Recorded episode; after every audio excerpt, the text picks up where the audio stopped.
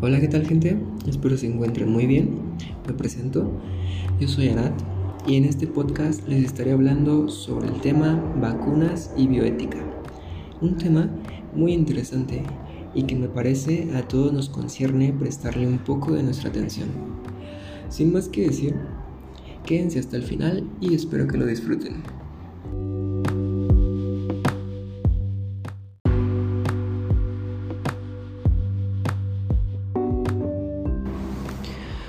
Bien, hoy día al parecer todos estamos familiarizados con el término vacuna, puesto que nos hallamos frente a una pandemia debido a un nuevo tipo de coronavirus que provoca la enfermedad COVID-19. De la manera más simple, sabemos que una vacuna busca entrenar nuestro sistema inmunitario para que cuando nuestro cuerpo se enfrente al virus real, produzcamos los anticuerpos específicos y por ende obtener inmunidad frente al virus. Misma definición que está avalada por la Organización Mundial de la Salud.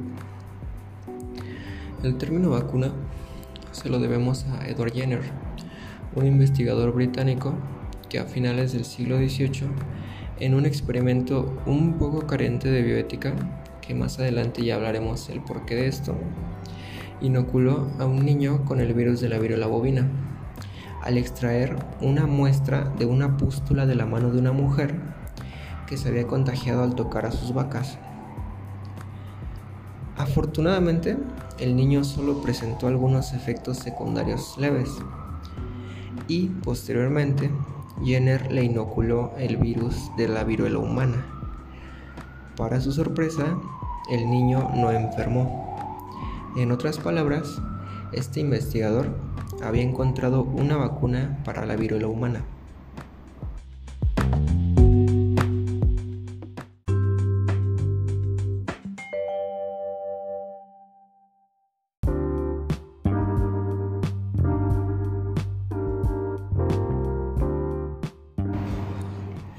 Entonces, ¿qué tipos de vacunas existen?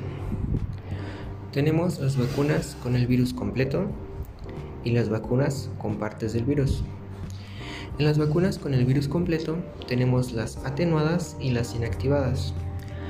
Las atenuadas, es decir, se inocula a una persona con el virus vivo. Justamente lo que hizo el investigador Edward Jenner al inocular al niño con el virus de la viruela bovina. Atenuó el virus de una especie a otra. Las inactivadas simplemente se inocula a la persona con el virus muerto. Este no puede replicarse. En las vacunas con partes del virus tenemos las proteicas, es decir, con una sola proteína del virus. Tenemos las cubiertas de proteínas, solo ensamblan en la cubierta del virus las proteínas, es decir, dentro no tenemos nada de material genético, por lo cual tampoco pudiera replicarse, tal como las vacunas del virus del papiloma humano, aunque hay muchas otras. También tenemos las vacunas de ADN, ADN o ARN. Tal como su nombre lo indica, solo se usa el material genético del virus para elaborar la vacuna, ya sea ADN o ARN. También tenemos las vacunas de vector viral de replicación defectuosa. Estas vacunas utilizan un virus diferente al cual se quiere proteger y lo modifican genéticamente añadiendo información del virus contra el cual se quiere inmunizar, utilizándolo como un vector viral. También tenemos las vacunas de vector viral que replican. Es el mismo principio que el anterior, solo que este sí se replicaría una vez inocules a la persona con mucha expectativa de que no cause daños mayores.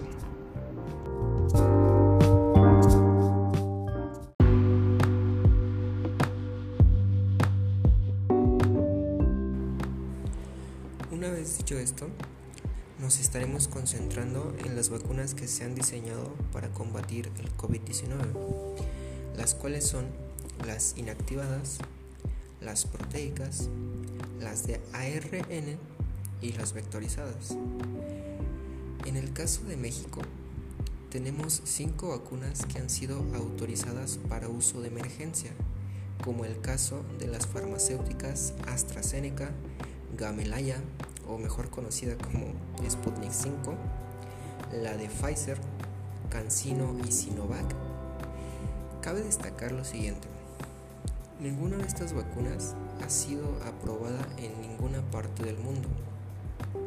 No cuentan con una licencia algunas de ellas continúan en fases experimentales y algunas otras se saltaron los ensayos preclínicos en animales para inocular directamente a humanos.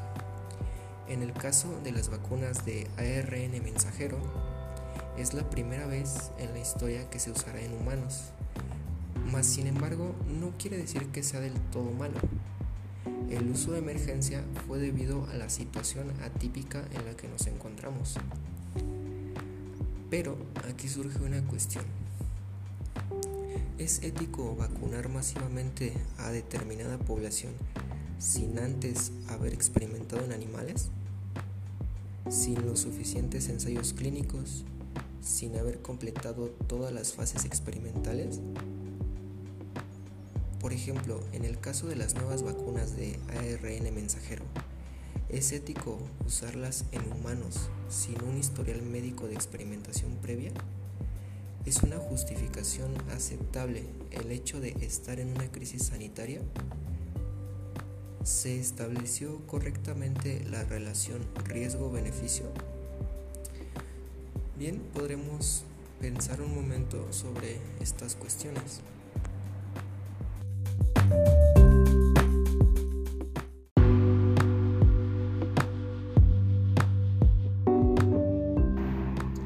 Como ya se mencionó, las vacunas buscan entrenar nuestro sistema inmunitario para prepararlo cuando se exponga al virus real.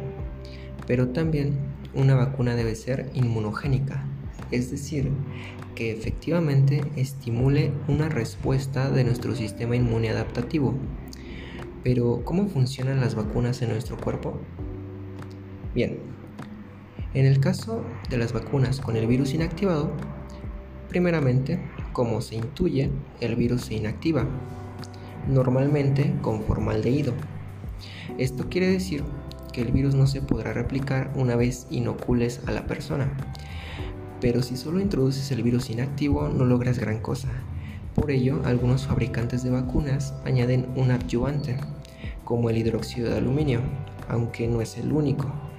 El hidróxido de aluminio es una molécula proinflamatoria. Cuando inyectas esto a nivel intramuscular, la inflamación es tan fuerte que propicias una respuesta de los linfocitos ante el agente externo y por ende producirás anticuerpos. Para el caso de las vacunas de ARN mensajero, el principio es el mismo, pero se llega de manera diferente. Lo que haces es obtener la secuencia de ARN del genoma de la proteína spike y esta la acoplas a lípidos. Estos lípidos ayudan al ARN mensajero a entrar en las células y allí estará acoplada de tal forma que los ribosomas comienzan a producir proteínas spike esto evidentemente llama la atención de nuestro sistema inmune y comienza a producir anticuerpos contra el agente externo.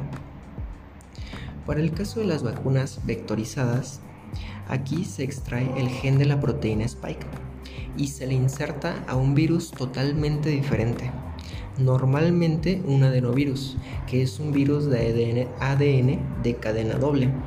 Se le modifica genéticamente para que se codifique como ADN la proteína spike y se le quita todo lo que haga daño, ya que efectivamente los adenovirus hacen daño al ser humano.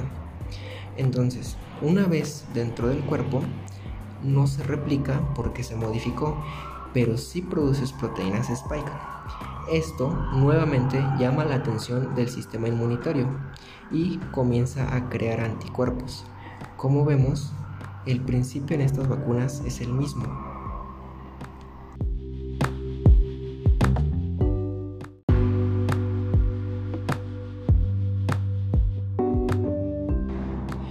Dicho lo anterior, vamos al siguiente tema. Normalmente, cuando se menciona el tema de efectos secundarios de las vacunas, se tiene cierto recelo a nivel social y político, ya que algunas personas atribuyen esto a etiquetarte como antivacunas, un término no tan nuevo, ya que a finales del siglo pasado existían y siguen existiendo los llamados movimientos antivacunas, los cuales, como se intuye, lanzan propaganda para convencer a las personas de no vacunarse nunca en la vida, casi como satanizando el tema. Si bien es cierto que algunos, no todos, de estos movimientos carecen de sustento científico para sostener sus argumentos, en cuestiones de los efectos secundarios, tanto leves como graves, es algo que sí existe. La propia CDC, que es el Centro para Control y Prevención de Enfermedades de Estados Unidos, en su página oficial detalla que si bien no todos los efectos secundarios se llegan a reportar, sí se llegan a reportar algunos efectos inmediatos considerados comunes, como son dolor o hinchazón después de la inoculación, así como también fiebre, escalofríos, dolor de cabeza o cansancio. Existe también un reporte de la Facultad de Medicina de Harvard, el cual menciona algunos otros efectos secundarios que se reportaron como reacciones alérgicas severas de 11 casos en un millón. Posiblemente esto, esto no es relevante, pero más sin embargo a veces se pide mantener una observación al paciente durante al menos 15 minutos después de ser vacunado. También presentan otro efecto secundario un tanto curioso, denominado muerte inexplicable. Y digo curioso porque pues una muerte no es cualquier cosa pero mencionan que recibieron un reporte de 23 muertes de adultos mayores en Noruega y que se está investigando más a detalle el caso. Entonces, los efectos adversos, tanto leves como graves, y posiblemente hasta muertes, sí se llegan a presentar. Y hablar de esto no te vuelve antivacunas, simplemente es algo que se debería de conocer y como parte de la ética profesional de un médico debería informarle de los efectos secundarios a su paciente. Al final, todo esto es parte de un consentimiento informado. Ahora bien, en Estados Unidos, por ejemplo, tienen un sistema el cual tú puedes consultar en openbars.com mediante el cual informan los efectos secundarios de las vacunas que se están usando para el COVID-19, llamada VAERS, por sus siglas en inglés Vaccine Adverse Event Reporting System, en el cual el reporte más reciente del 30 de abril de este año reporta 157.277 efectos secundarios, entre los cuales hay 3.837 muertes, 10.715 hospitalizaciones, 21.623 atenciones de urgencias, 1.132 ataques al corazón, 834 reportes de anafilaxia, entre otros más. Claro, posiblemente estés pensando poco más de 150 mil efectos adversos de más de 200 millones de dosis aplicadas en ese país puede parecer insignificante. Pero recordemos que la CDC menciona que no todos los efectos secundarios se llegan a reportar y aparte muy pocos médicos y pacientes conocen dicho sistema para reportar estos efectos. También en Reino Unido, el propio gobierno lleva un seguimiento meticuloso de estas reacciones adversas a través de su portal oficial www.gov.uk. El reporte más reciente, del 28 de abril de este año, arroja lo siguiente de 11.4 millones de primeras dosis y 8.1 millones de segundas dosis aplicadas de la vacuna Pfizer, se han reportado 154.776 sospechas de reacciones adversas, entre las cuales encontramos desde trastornos de la sangre, trastornos cardíacos, trastornos congénitos, trastornos endocrinos, trastornos gastrointestinales, trastornos metabólicos y hasta muertes, entre muchas otras. De 22.6 millones de primeras dosis y 5.9 millones de segundas dosis aplicadas de la vacuna de AstraZeneca, se han reportado 598.985 sospechas de reacciones adversas, algunas como las anteriormente descritas, y también entre trastornos del sistema nervioso, abortos espontáneos, muertes, como por ejemplo uno de los casos más escuchados y por los cuales se decidió suspender la vacunación en algunos países de Europa, fueron los trombos que desarrollaban algunas personas después de ser vacunadas. Evidentemente de otras vacunas también se han llegado a presentar efectos adversos, como la Sputnik 5, las de CanSino o Sinovac, la de Moderna, que recientemente se autorizó para su uso de emergencia, pero son casos en menor proporción que las principales que ya mencionamos de Pfizer y AstraZeneca. Quizás porque aún no se aplican en grandes, proporciones o quizás porque apenas se autorizó su uso, pero lo cierto es que también se llegan a reportar casos.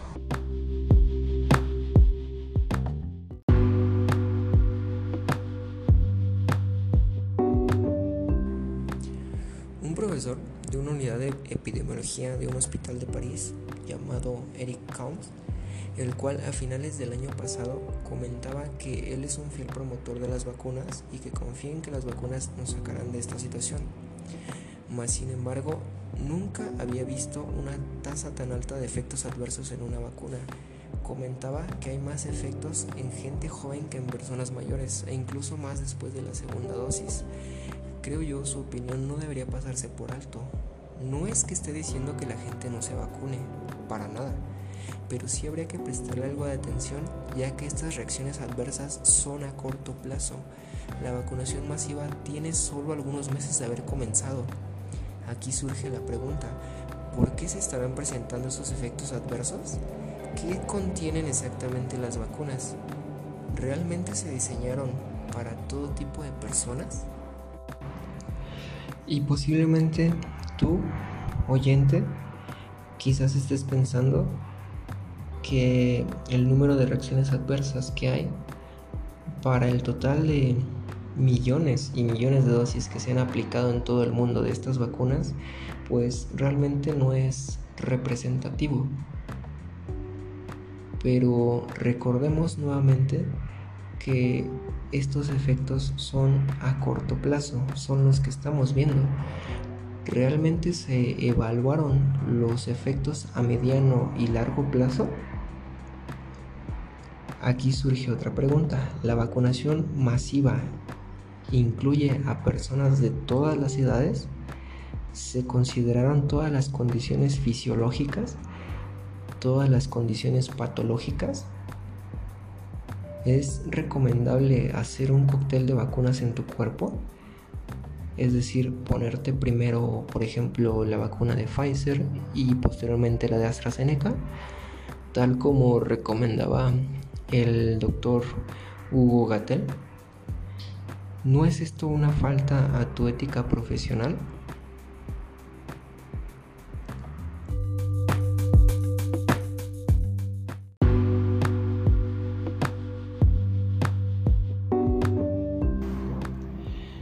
Bien, para finalizar, quiero puntualizar en tres cosas. Cabe destacar que esto último es mera opinión mía, Primer punto. Creo que los movimientos antivacunas no tienen lugar en nuestra sociedad. En todo caso, deberíamos de abogar por vacunas más seguras, por una transparencia más notoria en las vacunas. Yo apoyo que estas farmacéuticas y quien sea el responsable que esté administrando una vacuna le ofrezcan al paciente una hoja donde expongan todos los compuestos de la vacuna, cuáles son los riesgos, cuáles son los beneficios, pero mucho más importante que sea con su consentimiento. Esto creo que es fundamental. Segundo punto. Aquí quiero abordar un poco sobre la inmunidad que adquieren la mayoría de estas farmacéuticas que les venden la vacuna a los gobiernos, ya que en el caso de México, por ejemplo, se pidió una confidencialidad en los contratos por cinco años y más aparte están totalmente indemnizadas. Esto quiere decir que si una persona llega a presentar una reacción adversa o peor aún, llega a fallecer, pues simplemente no puedes demandar a estas farmacéuticas. Creo yo que si presumen una efectividad en sus vacunas de más del 90%, no deberían de condicionar a los gobiernos para que les den una indemnización. Como tercer punto,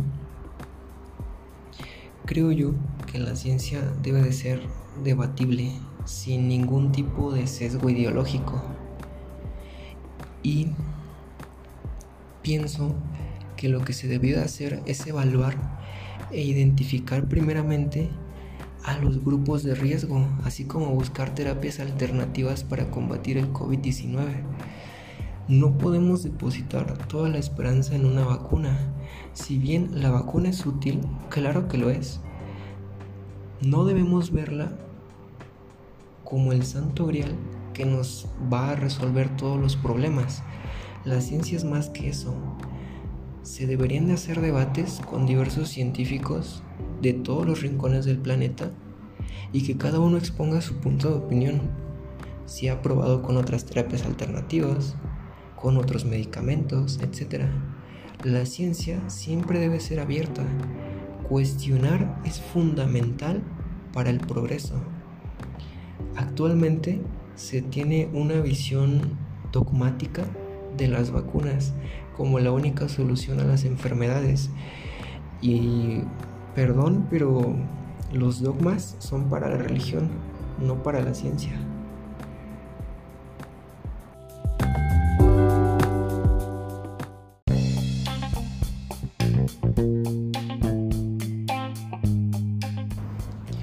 Si llegaste hasta este punto, te lo agradezco mucho. Realmente me gustaría seguir hablando del tema, ya que es muy muy complejo.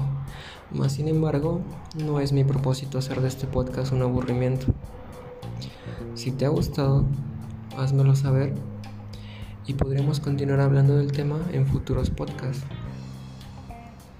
Quiero recalcar que las opiniones y argumentos aquí presentados son basados en datos oficiales, en opiniones de médicos, científicos, en expertos en el tema. Jamás me baso en opiniones meramente subjetivas, sin antes hacer una investigación meticulosa. Quiero hacer una mención especial a la doctora Karina Acevedo, una científica mexicana con una formación académica espectacular y gracias a ella he podido acomodar un poco mis ideas para hacer este podcast. Nuevamente gracias y espero que te haya gustado.